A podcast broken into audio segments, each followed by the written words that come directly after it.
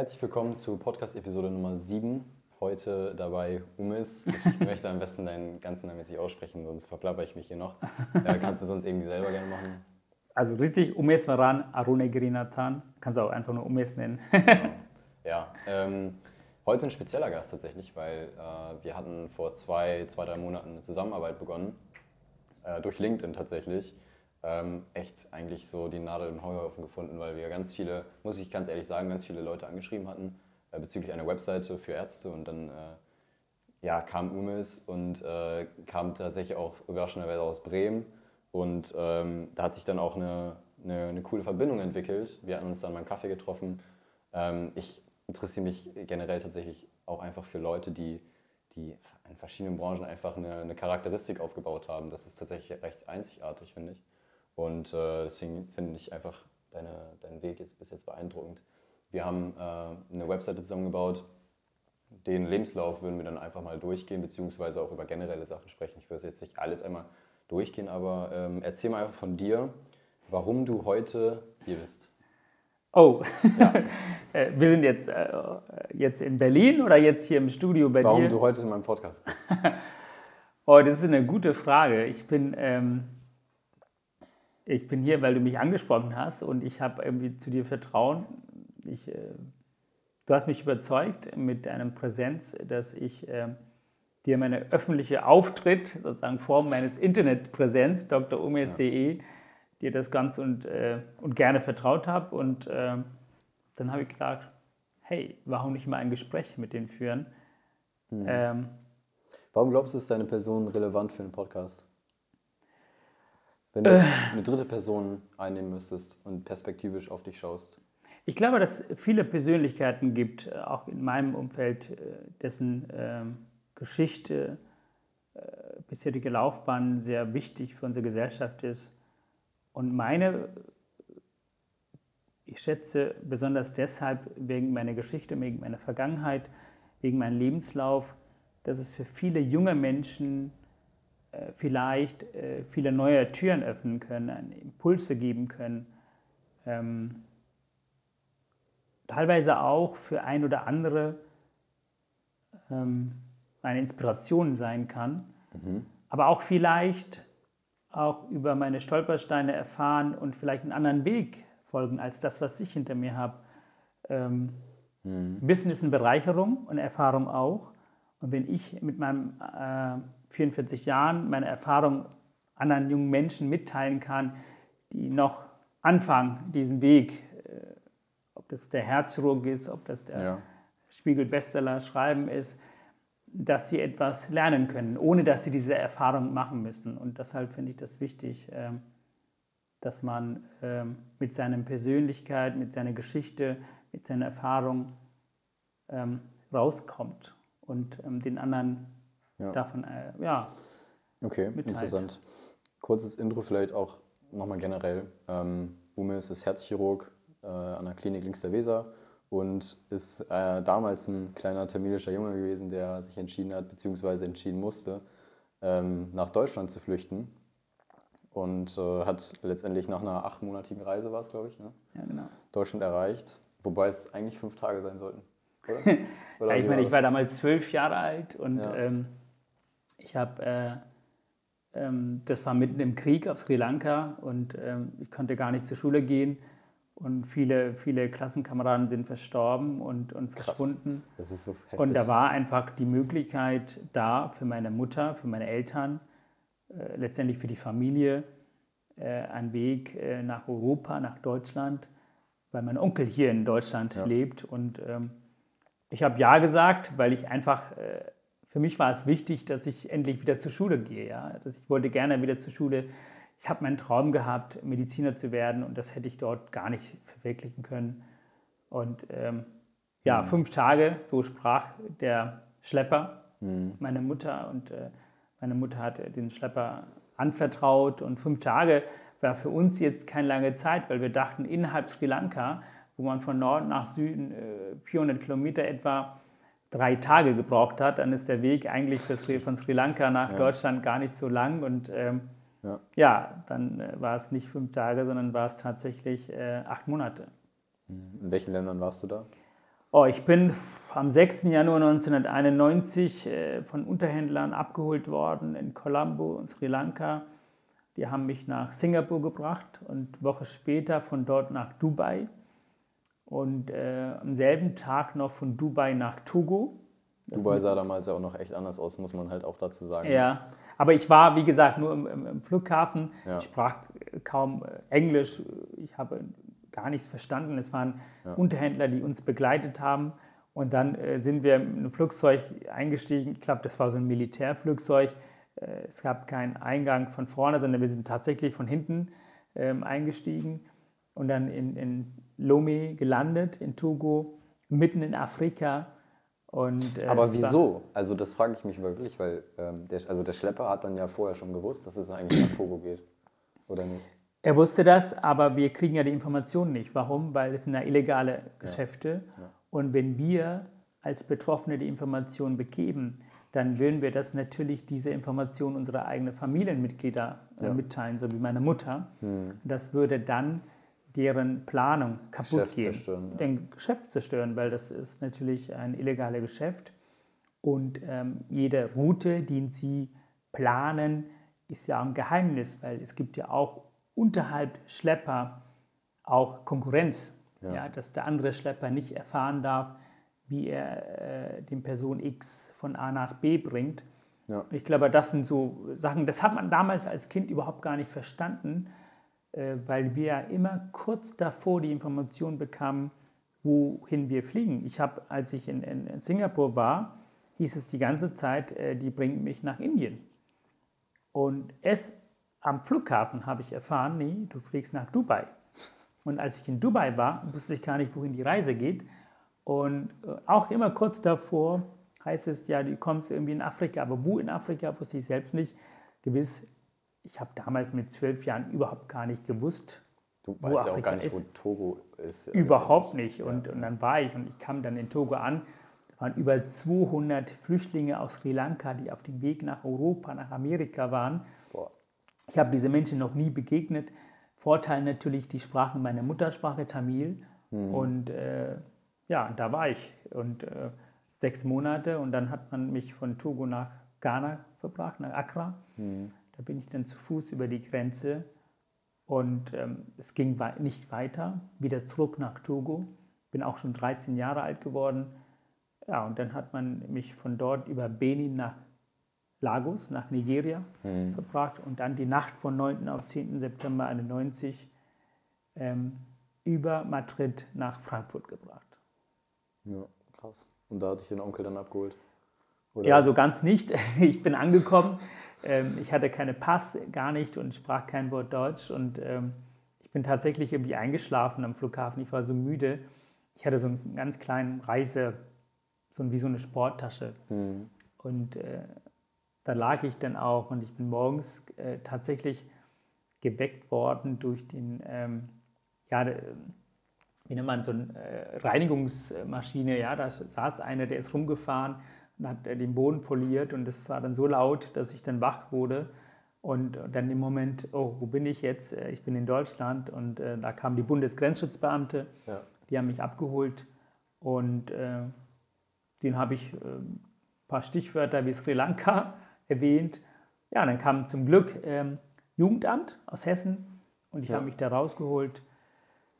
Ja, war schon eine interessante Erfahrung, aber auch so Erlebnisse, ich war natürlich ängstlich und äh, ich hatte Angst, dass die Menschen, uniformierte Menschen, die waren für mich immer böse. Ja? Ich meine, ich kannte auf Sri Lanka nur Menschen, die, die Gewalt ausgeübt haben, auch Kinder gegenüber. Ja. Und äh, ich, ich hatte Hunger, ich hatte Durst und habe nichts bekommen.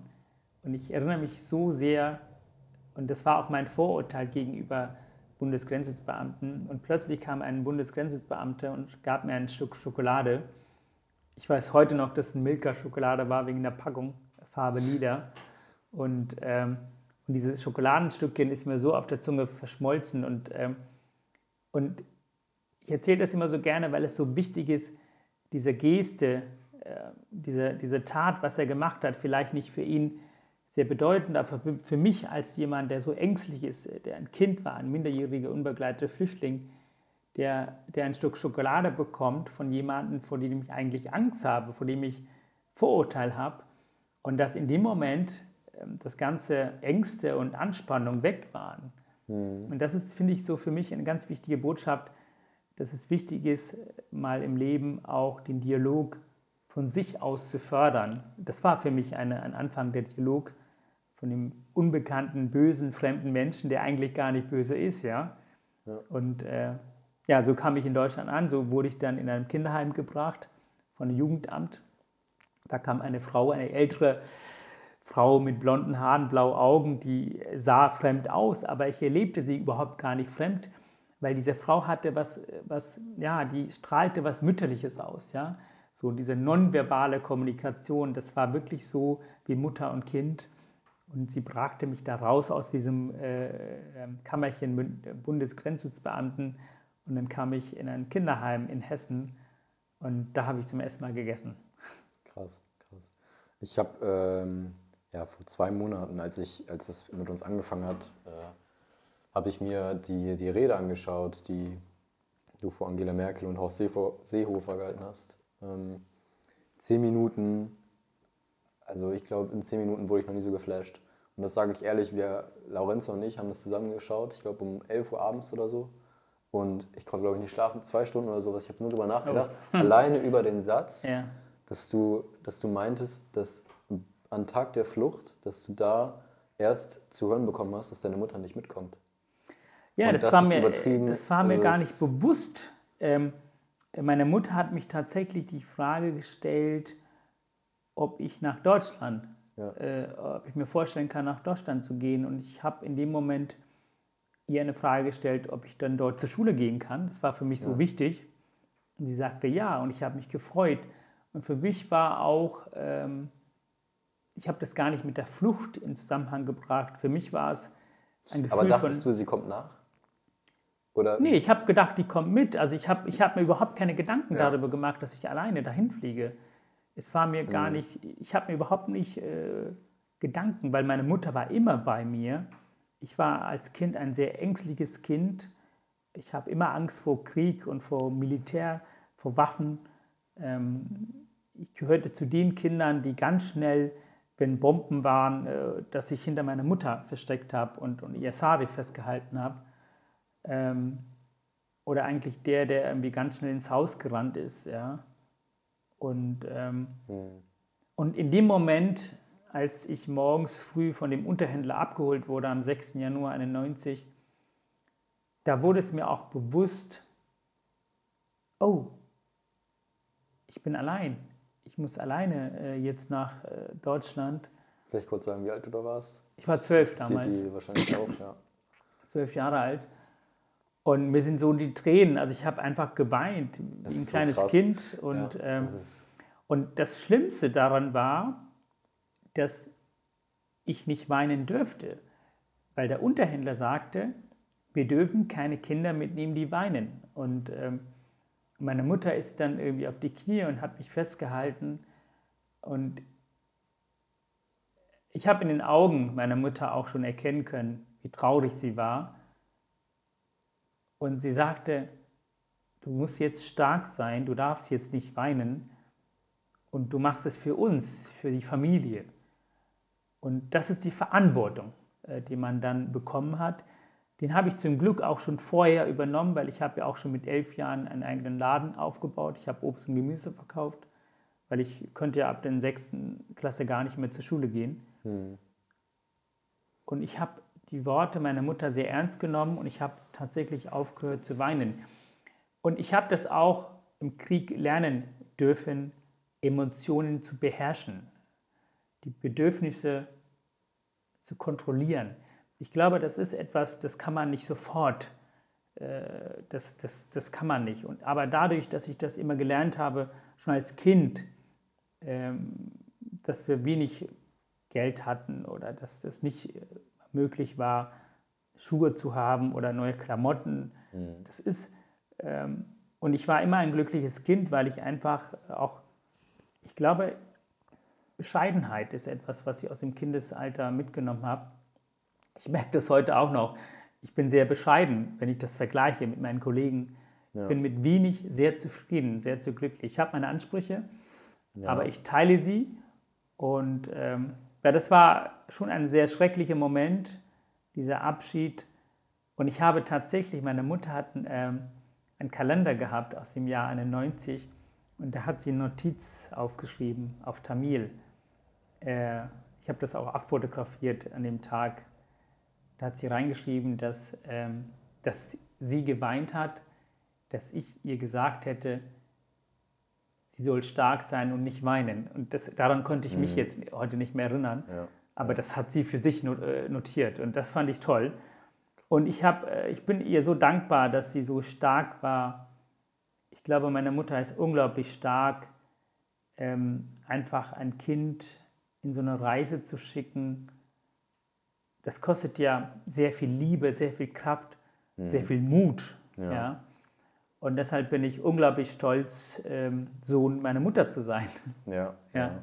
Und deine Geschwister, die sind ja mittlerweile echt auf der ganzen Welt verbreitet. Ja. Ähm, also impressive, finde ich, find das ich ist, krass. Ja, das hat auch wieder meine Eltern. Ne? Ich meine, guck ja. mal, du bist mitten im Krieg und du willst deine Kinder, dass sie in Sicherheit kommen. Und nach dem Tod meiner Schwester, die leider an Nierenerkrankung verstorben ist mit zwölf Jahren, äh, haben meine Eltern, besonders meine Mutter, für sich entschieden, sie möchte kein Kind mehr sterben sehen. Und äh, mich hat sie mit einem Schlepper nach Deutschland geschickt. Ich bin deutscher Staatsbürger meine Schwester nach mir wurde verheiratet mit einem Tamilen aus Toronto, aus Kanada. Sie ist jetzt Kanadierin, hat drei Kinder. Mhm. Meine jüngste Schwester hat einen Tamilen aus England geheiratet, die ist Engländerin, lebt dort mit den drei Kindern. Und mein Bruder ist mit dem Schlepper nach, äh, sollte eigentlich nach Toronto zu meiner Schwester, ist aber in New York verhaftet worden, war in Untersuchungshaft, ist inzwischen Amerikaner. Er sieht auch so aus wie ein Amerikaner. und er lebt in Buffalo und hat drei Kinder. Und meine Mutter ist äh, Sri Lankanerin geblieben. Also wir haben fünf Nationalitäten in einer Familie.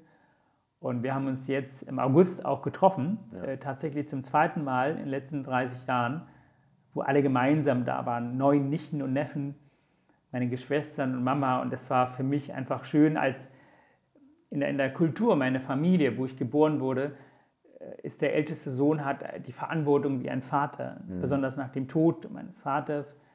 Ähm, habe ich natürlich die Verantwortung übernommen. Ähm, ja. Und das war für mich schön zu sehen, dass das alle jetzt gemeinsam zusammen getroffen haben. Das ist schön. Und ich meine, guck mal, wir haben so viel erlebt und wir haben so viele Möglichkeiten, ähm, dass wir immer noch irgendwie glücklich sind. Wir leben noch da und ich bin in Deutschland und ich bin unglaublich dankbar für die Möglichkeiten, die wir auf diesen Erden haben, ja? ja, ja. Dass, dass das Leben weitergeht. ähm, wo du auch vorhin nochmal angesprochen hast.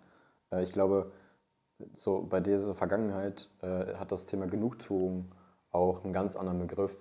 Ähm, Thema, Thema Luxus und, und auch was man, was man sich unter Glücklichsein vorstellt, entwickelt sich ja bei dir ganz anders, als wenn jetzt ein klassischer äh, 15-Jähriger hier aus Deutschland äh, sich einen, einen Luxus vorstellt. Wie, wie definierst du Luxus für dich?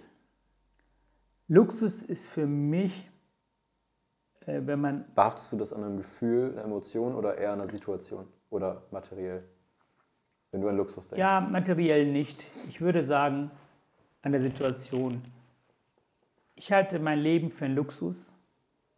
Luxus ist über den Maß hinaus die notwendigsten Bedürfnisse, wie dass ich ein Zuhause habe, dass ich was zum Essen habe, dass ich eine Arbeit habe. Und ich habe mehr als das in Deutschland. Mhm. Ich habe eine Arbeit, mit einem Einkommen, der überdurchschnittlich ist. Ja. Ich habe eine Wohnung, dessen Räumlichkeiten viel größer und schöner sind. Ich, habe, ich besitze eine Gesundheit und ich habe auch die Möglichkeit, in diesem Land zu leben, wo, wenn in Gefahr, jederzeit geholfen werden kann. Mhm. Es ist Luxus, auf dieser Erde in einem Land leben zu können, wo Demokratie herrscht. Auch das ist nicht selbstverständlich. Die Freiheit, die persönliche Entfaltung, und auch die Identität zur eigenen Person und das auch so leben zu können. Ich als ein dunkelhäutiger homosexueller Mann in einem Land so frei sein zu können, das ist für mich Luxus, mhm. weil dies ist auf Sri Lanka nicht möglich und dies ist in vielen Ländern unserer Erden nicht möglich. Deshalb halte ich das für einen Luxus. Äh, es ist auch eine Wertschätzung von meiner Person gegenüber meiner Gesellschaft und die Grundwerte unseres Landes und die Verfassung. Mhm. Mhm. Weil die geben mir die Möglichkeit des Luxus. Ja. Es ist nicht für mich unbedingt Luxus. Ich halte auch ein Auto zu haben, ist ein Luxus, habe ich nicht. Ich, ich habe ein Fahrrad. Ja. Ähm, Aber wenn du jetzt, also von den Sachen, die du jetzt aufgezählt hast, bei den meisten äh, trifft es ja jetzt schon bei dir zu. Ähm, wenn man jetzt plump fragt, was ist dann noch dein Drive gerade? Was motiviert dich alltäglich? Was möchtest du noch erreichen? Karrieretechnisch, ähm, aber auch vielleicht in der Zukunft generell in deinem Leben, privat? Ich habe ich hab sehr vieles vor. Ich ähm, habe jahrelang äh, in Deutschland gekämpft, um Anerkennung zu bekommen, als Teil der Gesellschaft zu sein. Hm. Ich fühlte mich selbst wie ein Außenseiter. Mhm. Jemand, der als Fremde hier kam, der wollte sich gar nicht fremd fühlen. Er hat die Gesellschaft auch nicht als fremd gesehen. Aber man hat ihn als Fremde abgestempelt in Form einer Bedrohung des Abschiebung oder in Form eines befristeten Aufenthaltes. Inzwischen fühle ich mich und ich gehöre zu der Gesellschaft dieses Landes. Und jetzt ist meine Herausforderung auch meine Zielsetzung, ich möchte einfach nicht nur ein Teil der Gesellschaft sein, ich gehöre oder ich möchte zu jemandem gehören, der die Gesellschaft mitgestaltet. Ich möchte ja. Impulse geben, ich äh, habe die Identität und ich habe auch die Anerkennung als Teil dieser Gesellschaft. Und ich möchte auch die Gesellschaft lenken anhand meiner Erfahrung, die ich bisher gesammelt habe, mhm. und auch etwas zurückgeben Luxus ist für mich, jemand zu sein, der jederzeit seiner Familie schützen kann, helfen kann. Ich, ich möchte weiterkommen im Sinne von, ich möchte Oberarzt werden, ich bin jetzt Funktionsoberarzt, ich möchte mhm. weitere Bücher schreiben, ja. die die Gesellschaft bereichern, politisch wie auch medizinisch. Mhm. Und ich möchte mit all den Geldern, die ich verdiene, meine Familie, meine Geschwistern unterstützen, die Kinder von meinen Geschwistern und auch die Kinder, die ich jetzt auf Sri Lanka, das sind sechs Kinder. Ich habe drei Kinder, die jetzt zurzeit Jugendliche, die eine Ausbildung machen, Pflegeberuf. Ich möchte, dass sie Deutsch lernen, ich möchte, dass sie nach Deutschland kommen. Ich möchte noch weitere drei Kinder haben, ich die Schulbildung finanziere. Und das ist für mich, ja, äh, das, das, ist für mich die Karrieresetzung. Das heißt, ja. ich kann äh, etwas geben und das ist für mich äh, meine Vorstellung. Ich, äh, ich für mich selbst habe alles. Ich, ähm, ich habe äh, so, weiß nicht, ich habe ich hab natürlich auch bestimmte Wünsche. Ich wollte immer schon eine Armbanduhr haben, zum Beispiel. mein, mein Onkel hat mir damals immer gesagt, wenn ich Realschulabschluss mache, dann schenkt er mir eine Armbanduhr. Und äh, ich wusste nicht mal, was Realschulabschluss ist. Ja. Und ähm, er sagte, Automechaniker, das ist ein super Job kannst du Autos reparieren, kriegst du ganz viel Geld. Und ich repariere jetzt Herzen. Ja. Und, ähm, und ich habe immer eine Schwäche für, ich sage offen und laut, für Junghans Uhr. Das ist eine deutsche Marke. Und ich wollte es haben. Und dann ist es bei mir ist immer so, ich muss etwa eine Leistung erbringen. Ich muss etwas erreichen, damit ich mir etwas gönne. Das war immer mhm. so bei mir im Studium auch. Ich habe auch meine, eine braune Ledertasche gut gefunden. Und da habe ich gesagt, das gönne ich mir erst dann, wenn ich mein erstes Staatsexamen bestanden habe. Den habe ich aber zweimal gar nicht bestanden, also habe ich mir die Tasche auch nicht gekauft. Und ja. erst am nächsten Tag, nachdem ich mein erstes Staatsexamen bestanden habe, bin ich hingegangen, habe die 100 Euro ausgegeben und die Tasche mir gegönnt. So habe ich für mich gesagt, ich kaufe mir eine Junghansuhr, wenn ich meine Promotion hinter mir mhm. gebracht habe. Und äh, ja, mein Ex-Freund war äh, schneller als ich und hat mir dann äh, äh, die Uhr geschenkt. Also muss ich mir das gar nicht kaufen. Ja. Ich habe jetzt auch keine Wünsche. Also ich, äh, es gibt nichts, was ich jetzt irgendwie brauche, wo ich denke, ähm, das gönne ich mir irgendwie. Also das ist, ähm, ich mache jetzt jedes Mal, wenn ich ein Buch veröffentliche, mache ich einen großen Tempelfest auf Sri Lanka. Ich gebe so für 400, 500 Menschen Essen aus. Das, ist, äh, das, ist, ähm, das kostet in Deutschland für mich ungefähr 500 Euro und nicht mehr. Mhm. Und das ist die Dankbarkeit, das Glück zu teilen, das, was ich bekomme. Wie ist die, wie ist die Verbindung zu Sri Lanka? Wie hast du da, hast du da Leute, die in der Gesellschaft ähm, mit dir noch in Verbindung sind? Oder? Ja, ich habe, meine Mutter lebt auf Sri Lanka, ja. die ist zwar zurzeit in Buffalo zum Besuch meines Bruders. Und ähm, mit der habe ich eins bis zweimal in der Woche Kontakt. Ich habe noch Kontakt mit meinen ehemaligen Klassenkameraden, die Nachbarn mhm. und die sechs Kinder, die ich unterstütze, mhm. die drei Jungs und die drei Mädels. Und ähm, ich bin jetzt nicht politisch aktiv. Ich versuche, wenn es mir gelingt, einmal im Jahr dort zu sein. Ja, okay. Meine Mutter zu besuchen. Und wenn ich da bin, und das tut mir so gut, weil ich bin auch im Sri Lanka-Verein in Hamburg aktiv. Das sind ein paar Projekte, die da laufen und die betreue ich mit. Und ich bin da und ich, ich arbeite auch auf den Feldern mit. Ich äh, äh putze den Tempel mit. Ich koche dort auch mit. Ähm, es bringt mich, es bringt mich runter. Mhm. Und oft merke ich, dass der Alltag in Deutschland, ähm, ja, der Alltag ist anders. Der ist ja viel mit Stress und viel mit Arbeit. Äh, wenn ich da ankomme und ich, es gibt mir eine gewisse Reflexion und jetzt zeigt mir auch die Vergangenheit, schau mal, das war dein Weg, da kommst du her. Und wenn ich das vergleiche und ich bin viel ausgeglichener und ich bin viel dankbarer und ich bin viel glücklicher, ich komme dann nach Deutschland mit ganz viel Energie, die ich dann hier verteilen kann. So hm, an unsere okay. Bevölkerung. Ja, das ist interessant. Also ziehst du auch so ein bisschen eine Stärke draus. Und, und, und letztendlich. Ja, die Stärke liegt ja, Emotionen sind Energien, ja. äh, finde ich. Und die Frage ist, äh, jegliche Emotion in einem Menschen, ob das eine Trauer ist äh, oder Glücksmomente sind, Frustration ist auch mhm. eine Form von Energie. Die Frage ist, wie man diese Bündel von Energie einsetzen kann. Man kann aus der Frustration eine äh, enorme Energie gewinnen, die man dann anhand äh, der Frustrationsenergie dann sagt, so, jetzt schreibe ich Bewerbung. Jetzt mhm. äh, bewege ich mich. Äh, das ist ein ja, gutes Thema. So also zum Beispiel auch Thema Resilienz ähm, ist etwas, was, was ich dir auch dann geschrieben habe, glaube ich, nach der, nach der Rede, die ich geschaut habe, dass, dass der Resilienzpunkt bei dir, diese Toleranz, dieser Toleranzpunkt extrem hoch ist. Was ich über, also voll, voll bewundere, weil ähm, Resilienz ist etwas, ich finde, das kannst du ähm, nur durch also Learning by Doing. Ähm, und das hast das du nicht. Das ist die Erfahrung. Das genau, ist auch das die, ist die Erfahrung. Erfahrung ja. Wenn du im Leben oft gestolpert bist. Ja. Äh, ich sage immer, ich habe in der Vergangenheit, ob das jetzt damals auf Sri Lanka war, ähm, Schulbesuch, äh, wir hatten kein Geld. Ich hatte die Idee, ich bin zu meinem Vater hingegangen, habe gesagt, bitte gib mir 100 Rupees, kauf mir bitte ein Liter Benzin. Und der hat mir das gekauft. Ich stand am Straßenrand, habe diese 1 Liter in kleinen Mengen verkauft und habe dann irgendwie 140 Rupees nach Hause gebracht. Mhm. Mein Vater fand das toll, hat mir 5 Liter gekauft und mhm. habe dann so Geld erwirtschaftet. Ich konnte immer ganz gut mit Menschen sprechen und verkaufen und, ähm, und ich habe auch von klein an die Verantwortung übernommen.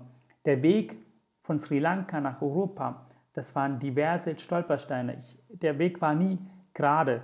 Das waren viele Hindernisse. Ich bin oft auf die Nase gefallen. Ich habe sehr oft geweint. Ich fühlte mich auch auf dem Weg hier oft einsam. Aber allein die Tatsache, dass ich hier angekommen bin und selbst dann, nachdem ich hier angekommen bin, gab es dreimal der Versuch der Abschiebung. Ich bin heute immer noch hier. Hm. Ja, dreimal? Krass. Ja, man hat mich nicht abgeschoben. Warum? Weil Menschen mir geholfen haben. Die Gesellschaft hat für mich eingesetzt in Hamburg.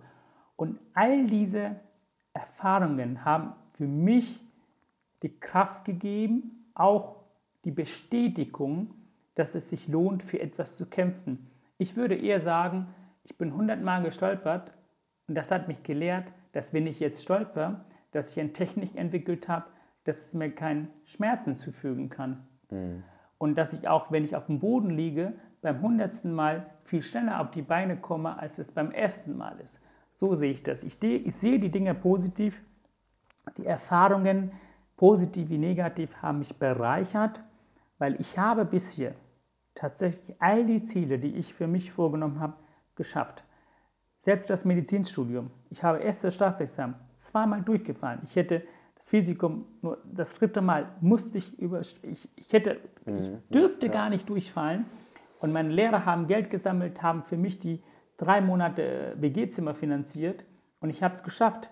Und das gibt dir auch wieder Kraft und auch Selbstbewusstsein und auch, ha, die Situation ist zwar vielleicht nicht angenehm, aber um es, du hast, guck mal, dreh dich um, wo kommst du her? Was hast du alles hinter dir?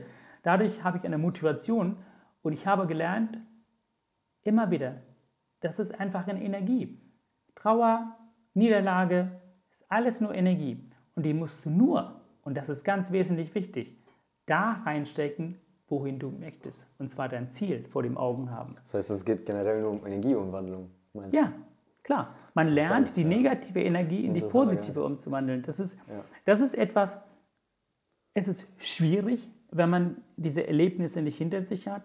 Aber wenn man aus, aus der Vergangenheit, ich persönlich habe gelernt, es ist letztendlich geht es, Emotionen sind Energie. Es geht um Energie. Meine Freude ist eine Energie. Ich stehe auf, ich habe einen Spiegel-Bestseller geschrieben.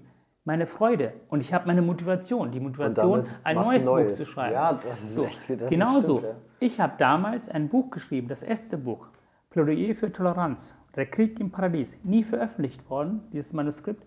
Ich habe damals fünf, viereinhalb Jahre lang einen Verlag gesucht. Ich habe über 25 Absagen, ich habe alle Absagen in meinem Keller. Selbst der Rowold Verlag, wo ich jetzt bin, Ja. die haben damals eine Absage geschickt. Und was war? Jede Absage führte dazu, dass ich dann sofort binnen 24 Stunden eine neue Bewerbung weggeschickt habe. Ja. Weil ich war traurig, ich hatte Energie. Und die Energie habe ich genutzt, eine neue Bewerbung zu schreiben. Aber da kann man dann jetzt auch sagen, genau, und das ist nämlich der Punkt, was Resilienz erklärt, weil die Energie, die benutzen dann andere, um noch mehr auf sich sauer zu sein. Oder die nutzen sie halt wie du, um versuchen nochmal noch mal dran zu bleiben und nochmal was zu versuchen. Aber das ist ja dann, was die Spreu vom Weizen trennt. Und zwar die einen, die versuchen es nochmal und die anderen, die lassen es dann sein oder, oder ja, ertrinken in Selbstmitleid oder sonst was.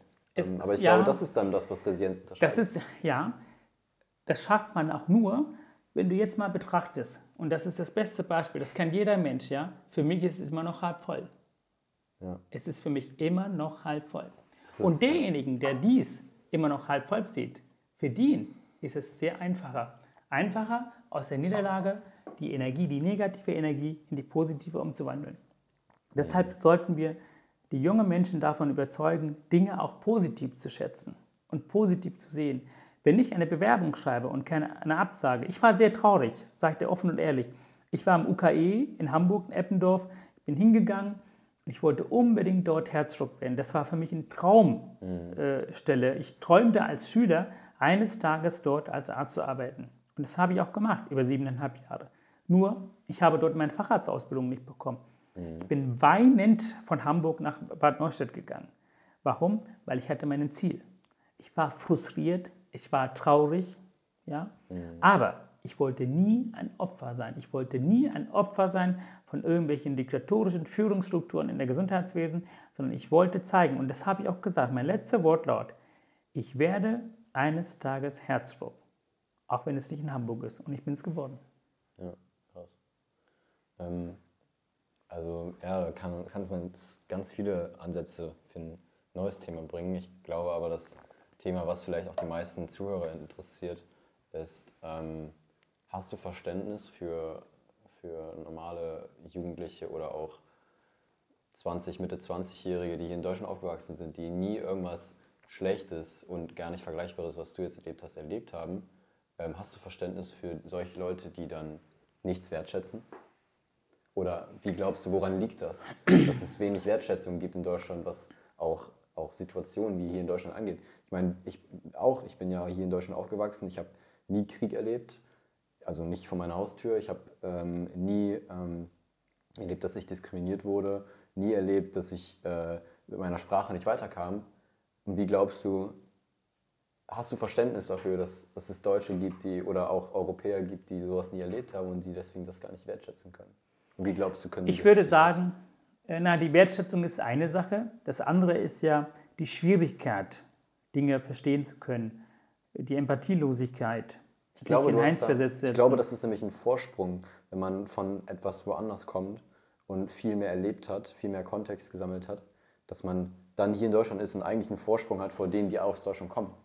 Dass man Dinge schätzt. Deswegen sage ich immer, ich freue mich, wenn junge Menschen während ihrer Schulzeit, ja, bevor sie die Schule verlassen, dass sie mindestens sechs Monate oder zwölf Monate in Auslandserfahrung machen. Mhm. Ja, das ist Bereicherung für diese Kinder. Ja. ja. etwas auch zwischenmenschliche Bereicherung, auch für andere Religionen, andere Kulturen. Ich äh, kann sehr gut verstehen, dass Menschen, und ich habe auch im Studium sehr viele Menschen, Anfang hatte ich meine Schwierigkeiten, warum viele Medizinstudenten in meinem Uni in Lübeck sich gar nicht politisch Engagement gezeigt haben. Wir haben eine Wahlbeteiligung, das war nicht mal 10 Prozent. Und das war unter den Medizinern. Ja? Wow. Und oh, wenn, man die, wenn man die Frage stellt, warum interessieren sich diese Menschen nicht? Ähm, die machen ihr Studium. Und wenn man mal auf der anderen Seite guckt, wo kommen diese Kinder her? Das ja. sind Kinder von Akademikern.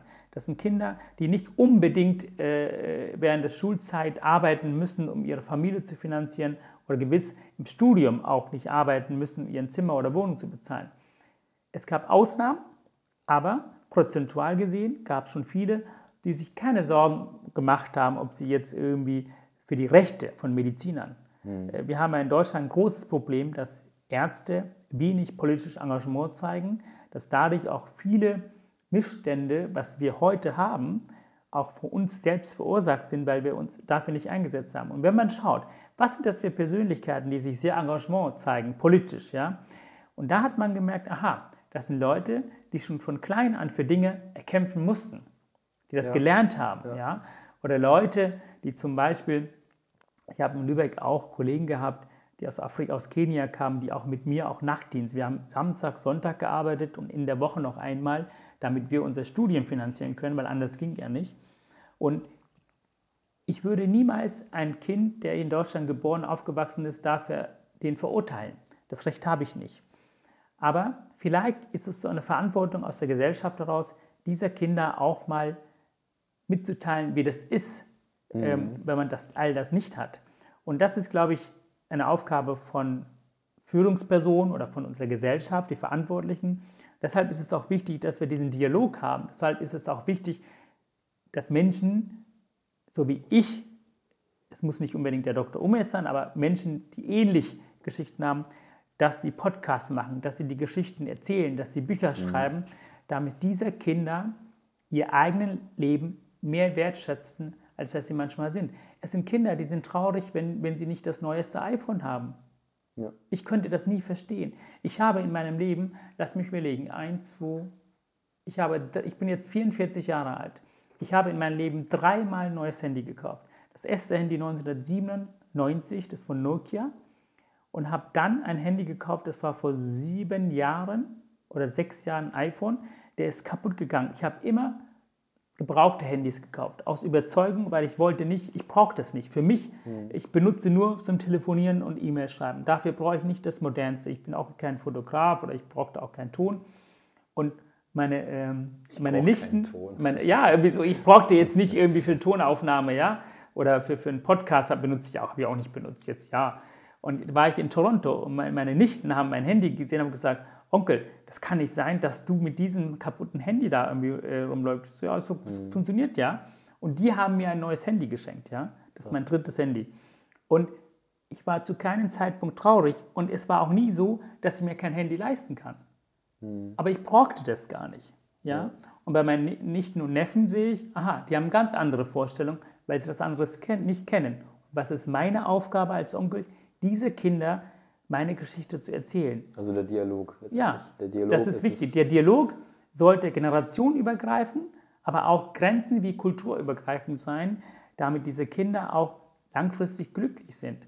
Wir mhm. haben das Glück, hier zu sein, wo wir sind. Und viele Menschen schätzen das nicht und es ist ja nicht deren Schuld.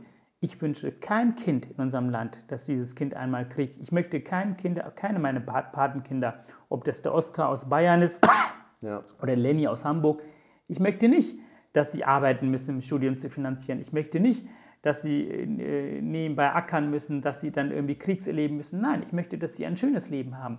Aber es ist meine Aufgabe als Patenonkel, Leonie und Oskar, meine Geschichte zu erzählen, die Geschichte von anderen Flüchtlingen oder Geschichte von anderen Kindern, die in anderen Ländern 10, 20, 30 Kilometer den Weg hinter sich bringen, um Schule zu kommen, weil es meine Pflicht ist als verantwortlicher Patenonkel, dass diese Kinder ihren Leben wertschätzen.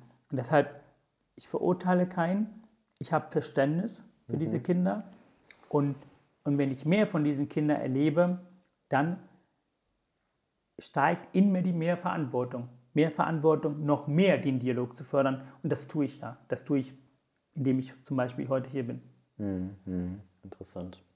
Ähm, ich habe vorher gedacht, äh, es ist vielleicht interessant auch für Zuhörer zu, zu wissen, ähm, wie das ist, vor, vor Angela Merkel so eine Rede zu halten und wie es ist, äh, vor, ich, da waren ja nicht nur Angela Merkel und Horst Seehofer, da waren ja auch ein Haufen von, von hochrangigen Politikern, äh, die, die die Rede zugehört haben.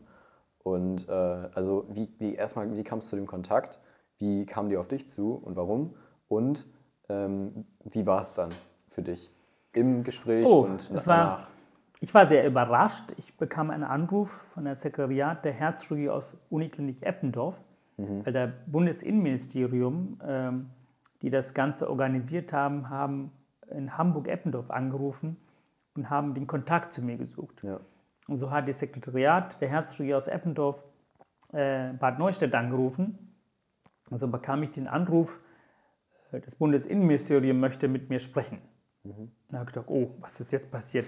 Also wenn ich, gut, ich bin inzwischen deutscher Staatsbürger, das kann zum Glück nicht passieren. Ich glaube, ich hätte viel mehr Angst gehabt, wenn die tatsächlich ja. damals und ähm, habe dann die entsprechende Nummer angerufen und dann äh, war die Frage, ähm, der äh, Seehofer würde sich sehr freuen, wenn ich äh, am Tag, der Flüchtlingstag am 20. Äh, Juni 2018 war das, wenn ich dort äh, eine zehnminütige Rede halten könnte, mhm. weil die dort ähm, von meinen Büchern überzeugt waren. Damals habe ich das okay. Buch Der fremde Deutsche geschrieben, es geht um Integration. Und da war natürlich große Freude, wow, äh, von Bundesinnenministerium, dasselbe Ministerium, dem ich eigentlich mehrfach abschieben wollten, äh, rufen mich an ja, und wollen, dass ich eine Rede halte. Und ich habe natürlich sofort zugesagt. Und, ähm, und dann äh, gab es tatsächlich eine schriftliche Einladung mit der Bitte, eine Rede vorab zu schicken, damit sie das korrigieren oder also zu, vorher. Und haben gesagt, ich halte oft Reden, aber ich schreibe keine Reden. Ich, äh, mhm. ich gehe hin und äh, spreche mit Menschen äh, weil mir sehr wichtig ist, einfach mit Menschen zu sprechen, als irgendwie vorzulesen. Aber ich musste tatsächlich eine Rede schreiben und habe das dann auch gemacht, dahin geschickt. Und, äh, und ich wusste zu dem Zeitpunkt nicht, dass Frau Merkel dabei ist. Ah, okay. Es war damals die ja. Zeit, wo zwischen Frau Merkel und Herrn Seehofer so eine kleine Auseinandersetzung war, mhm. eine politische Auseinandersetzung. Das war mir nicht bewusst. Und an dem Tag habe ich erfahren, dass Frau Merkel auch da ist. Und das war für mich einen sehr, sehr besonderen äh, Tag, weil ich, äh, ich politisch, ähm, ich bin politisches Sozialdemokrat und ich habe Frau Merkel immer geschätzt und gemocht. Hm. Und ich halte diese Frau für eine, eine sehr, sehr intelligente Frau. Ja. Und, äh, ähm, und ich vermisse sie manchmal auf der politischen Bühne. Nicht unbedingt als Rolle des Kanzlerin, sondern ich habe sie einfach ich liebe Frauen, ich liebe starke Frauen, so wie meine mhm. Mutter, mhm. auch eine starke Frau. Und ähm, war natürlich aufgeregt und äh, Herrn Seehofer hat seine Rede gehalten, ähm, viel mehr abgelesen als äh, frei. Und, ähm, okay. und das fand ich, da habe ich gemerkt, das war für mich nicht authentisch. Und das ist nicht die Rede, die ich mir so vorstelle. Und ich habe meine Rede auch in der Hand gehabt und ähm, Du Danach hast aber war nur ins Publikum dran. geguckt. Du Bitte? Hast, du hast nur ins Publikum genau. geguckt. Genau. Ich habe gedacht, nee, das ist es nicht. Und ich habe meine Rede einfach liegen lassen ja. und bin einfach nach vorne und habe äh, die Menschen mir angeschaut und habe angefangen zu sprechen und habe dann nach Minute, nicht mal eine Minute später, habe ich gemerkt, dass Frau Merkel sich nach vorne dreht und Seehofer, die haben sich beide unterhalten. Plötzlich haben sie aufgehört und die haben mir alle zugehört. Ja. Und ich hatte nach ein, zwei Minuten gemerkt, ich habe das gesamte Zuhörerschaft in der Hand. Krass. Die haben, die haben mir alle zugehört. Und, ähm, und so konnte ich meine Rede, und ich hatte ungefähr zehn Minuten, das äh, konnte ich ganz gut abschätzen, Und, äh, und dann war ich nicht mehr aufgeregt, weil ich gesehen habe, dass die Menschen mir zuhören. Mhm. Und das ist auch das, was ich erreichen wollte. Und bin dann am Ende noch äh, zu Frau Merkel hin und Herrn Seehofer, da gibt es auch ein wunderschönes Bild zu dritt, habe die beiden jeweils das Buch geschenkt und äh, ganz viel Lob gekriegt äh, von Frau Merkel, aber auch von Herrn Seehofer. Der hat irgendwie mehrfach ist er zu mir gekommen, hat mich gestreichelt und, und wie, wie glücklich er ist, dass er mich eingeladen hat. Und es war für mich auch indirekt eine Bestätigung zu dem, was ich gemacht habe. Mhm. Ähm, ich habe zumindest in der Zeit einen Impuls geben können für die Verantwortlichen. Und das hat nochmal mich bestätigt zu dem, was ich mache, dass es unglaublich wichtig ist, Bücher zu schreiben, dass es unglaublich wichtig ist, rauszukommen mit meiner eigenen Erfahrung und, und, und, und auch über Dinge, über die ich in der Gesellschaft mich ärgere, dass ich in Zukunft weiter Bücher schreibe. Und jedes Buch ist für mich ein politisches Mandat.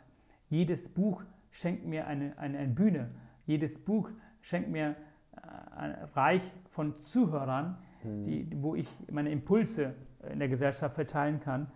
Und ähm, ich bin dankbar dafür und auch glücklich, ähm, dass die Rede gut angekommen ist. Es hat wirklich starke Wellen geschlagen. Das wurde auch auf Arabisch übersetzt. Das wollte ich noch fragen, der Nacheffekt, der Nacheffekt der Rede, wie das dann genau war. Also das war ausführen sehr, sehr gut. Ich habe ganz viele Anfragen von der Presse und ich habe auch interessanterweise von eigentlich aller Parteien eine Anfrage bekommen für die Mitgliedschaft.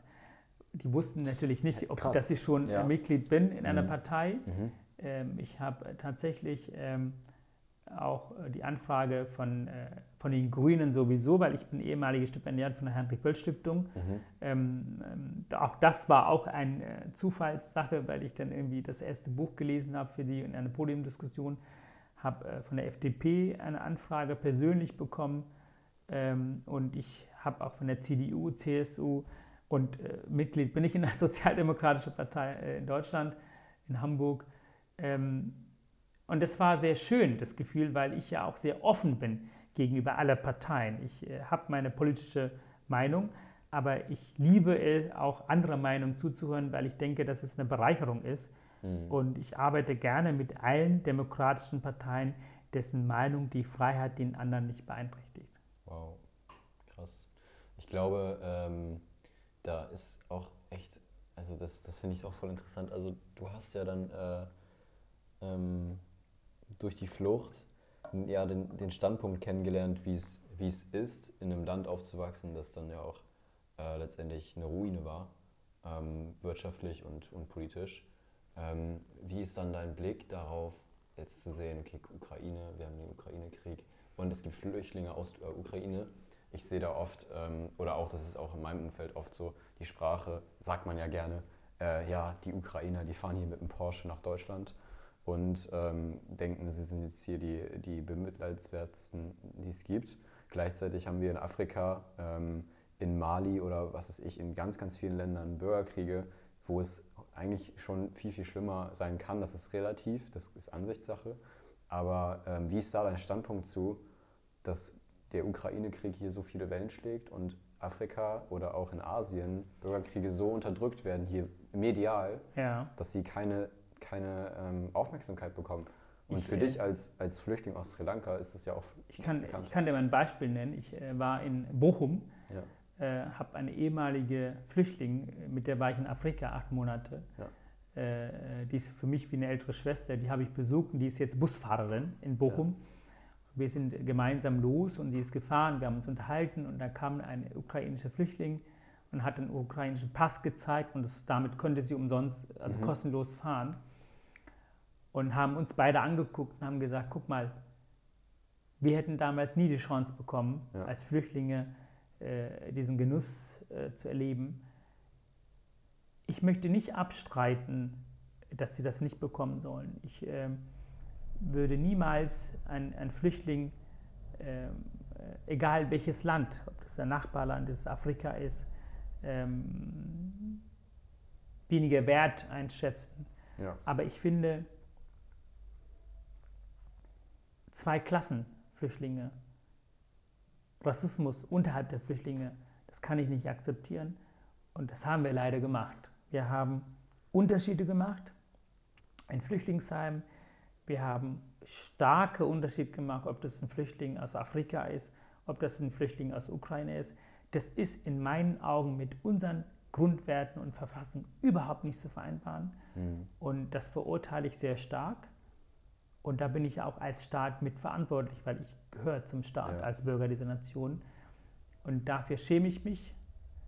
Auf der anderen Seite bin ich dankbar, dass wir viele Menschen aus Ukraine aufgenommen haben, weil es unsere Pflicht ist mhm. als Nachbarland.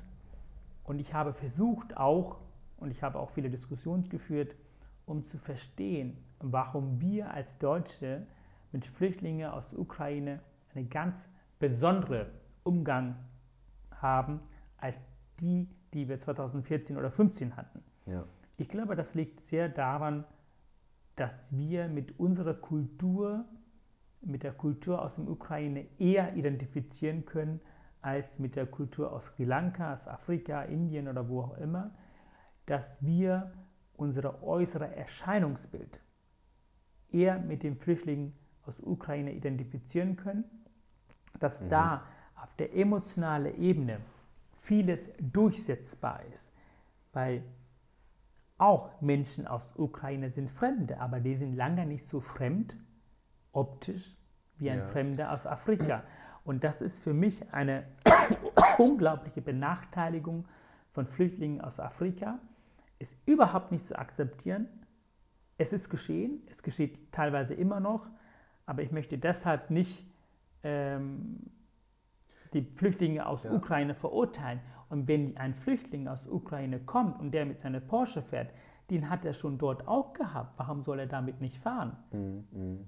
Es gibt auch Flüchtlinge, die Millionär sind. Die sind da nicht hergekommen, weil sie kein Geld haben.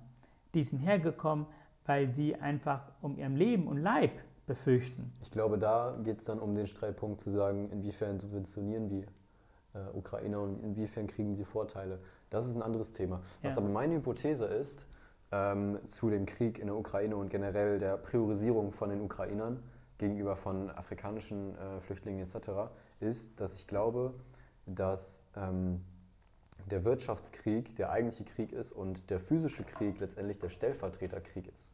Mhm. Ich glaube, dass wir einfach ähm, aufgrund von wirtschaftlichen Zwicken ähm, viel mehr ähm, für den Krieg auch äh, oder für, das, für, das, für den Outcome von diesem Krieg verantwortlich sind, was unsere Wirtschaft betrifft. Logischerweise, wir wissen alle, was gerade mhm. dran hängt. Und in Afrika, wir haben ja teilweise einen richtig, richtig schlechten Ruf in Afrika. Ich habe äh, mir einen Podcast angehört von ähm, Richard David Precht und Markus Lanz. Ich ja. weiß nicht, ob du den kennst. Ein super ich kenne Precht, ich habe mit denen gesprochen. Ja, ist ein super Typ und der Podcast ist sehr, sehr gut. Ähm, und da ging es um das Thema, ich kann leider nicht mehr sagen, welche Länder das waren, aber da ging es um das Thema afrikanische Bürgerkriege und, und generell die mediale Ausbreitung von denen hier in Deutschland. Und da meinten die auch, ähm, dass es letztendlich so sei, dass die meisten afrikanischen Länder Deutschland und auch andere Länder hier in Europa voll verspotten und gar keine Lust haben, hierher zu wandern und lieber nach Asien auswandern.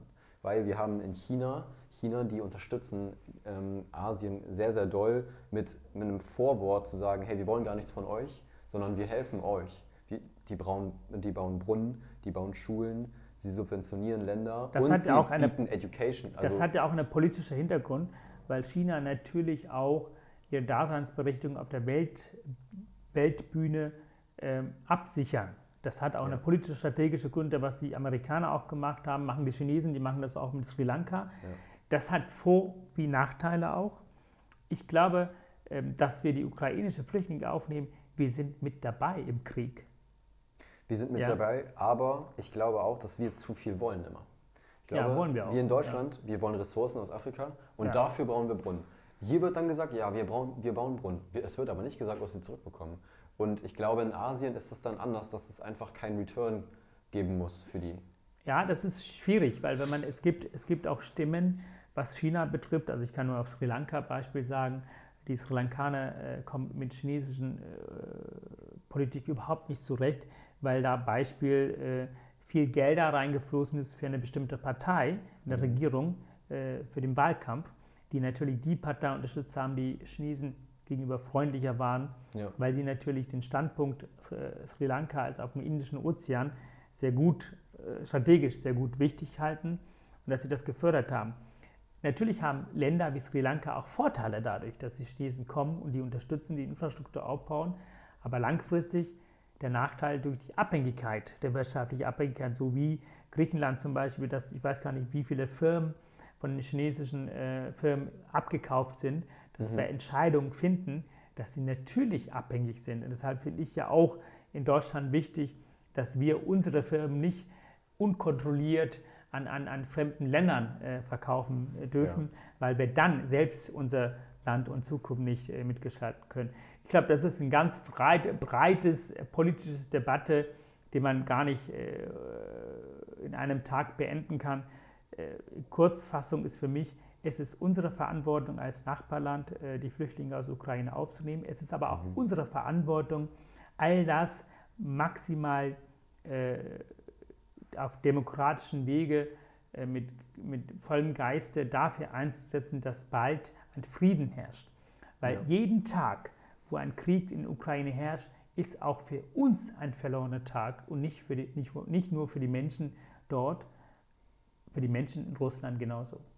Ja, ähm, letztendlich, äh, worauf ich auch hinaus wollte, war, ähm, dass ich irgendwie das Gefühl habe, auch durch äh, Tagesschau, finde ich, ist auch ein gutes Beispiel, ähm, was da auch medial gezeigt wird.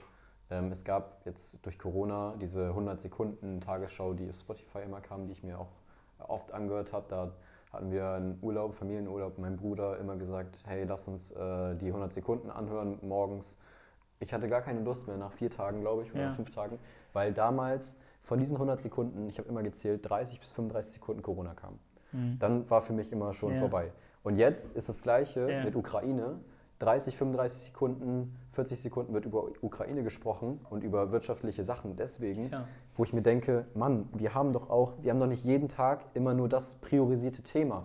Und deswegen denke ich manchmal auch einfach wirklich, äh, wir haben da eine indirekte und gewollte mhm. ähm, Medienzäsur. Ja, das haben wir. Äh, äh, das ist wirklich so, ich schaue mir überhaupt kein, äh, selten, ich gucke ja. jetzt in den letzten Monaten, weil ich kann persönlich leider, das ist meine Schwäche, ich kann Kriegsbilder nicht mehr sehen, das macht mich traurig, okay. das bringt mich auch irgendwie emotional in die Vergangenheit. Ähm, das ist, mag vielleicht eine gewisse Art von Verdrängung sein. Ich möchte gar nicht damit auseinandersetzen. Ich habe viel erlebt als Kind und das raubt mir viel Energie in meinem Alltag. Und Fakt ist tatsächlich, du hast vollkommen recht, es ist einfach sehr, sehr, sehr, sehr präsent, teilweise berechtigt, teilweise sage ich auch, wir haben auch andere es geht Themen, ja nicht um die, die Berechtigung, es geht nur um die Quantität, Quantität anderen Themen. Genau. Und das, die, da gehen Themen verloren, wie ich als Mediziner kann ich nur sagen, wir, haben, wir leiden unter Pflegemangel und wir werden nicht lange Zeit auch unter Ärztemangel leiden, weil die Arbeitsbelastung für die Ärzte durch die Pflegemangel enorm angestiegen ist. Ja. Wir müssen langfristig dafür sorgen, dass die Gesundheitsversorgung in unserem Land, der so gut ist, auch weiter existiert.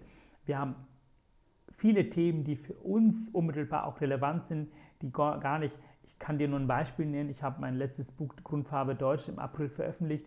Auch da bei Print Medien Schwierigkeiten. Ja, wir haben keinen Platz für Ukraine-Krieg als Argument. Ja? Und, äh, und ich spreche über unsere Identität, über unsere gesellschaftliche Probleme an und äh, die bekommen keine Bühne. Ja? Mhm. Und daran merke ich schon, dass die Presse natürlich von Corona recht rübergegangen ist äh, auf Ukra Ukraine. Was als nächstes kommt, weiß ich nicht. Und zumindest, ähm, das kann man schon als kritisch berechtigt an unserer Presselandschaft mitteilen. Aber da haben wir nicht viel zu sagen. Zumindest können wir einen Impuls setzen. Hm, ja. Gut, herzlichen Dank. Ich würde, glaube ich, jetzt den Podcast nicht zu lang ansetzen. Mhm. Da könnte man sonst einen zweiten Teil eventuell irgendwann nochmal machen. Ähm, ich hätte auch über Lust, nochmal über das Gesundheitssystem einen Deep Dive zu machen und wirklich mal richtig reinzugehen in die Materie, was mich auch voll interessiert. Ähm, und von daher ähm, halten wir die Spannung um für die Zuhörer. Ja, genau. Und ähm, beenden das soweit hier. Ich hoffe, dir hat es gefallen. Super, und vielen Dank für die Einladung, vielen Dank äh, an alle, die zuhören ja. und äh, bleibt gesund, das ist wichtig. Und ich glaube, im Leben ist es wichtig, dass man am Ende des Tages glücklich ist. Und ich bin's. Das ist ein Schlusswort. Ja. Dankeschön fürs Zuhören. Ciao. So, tschüss.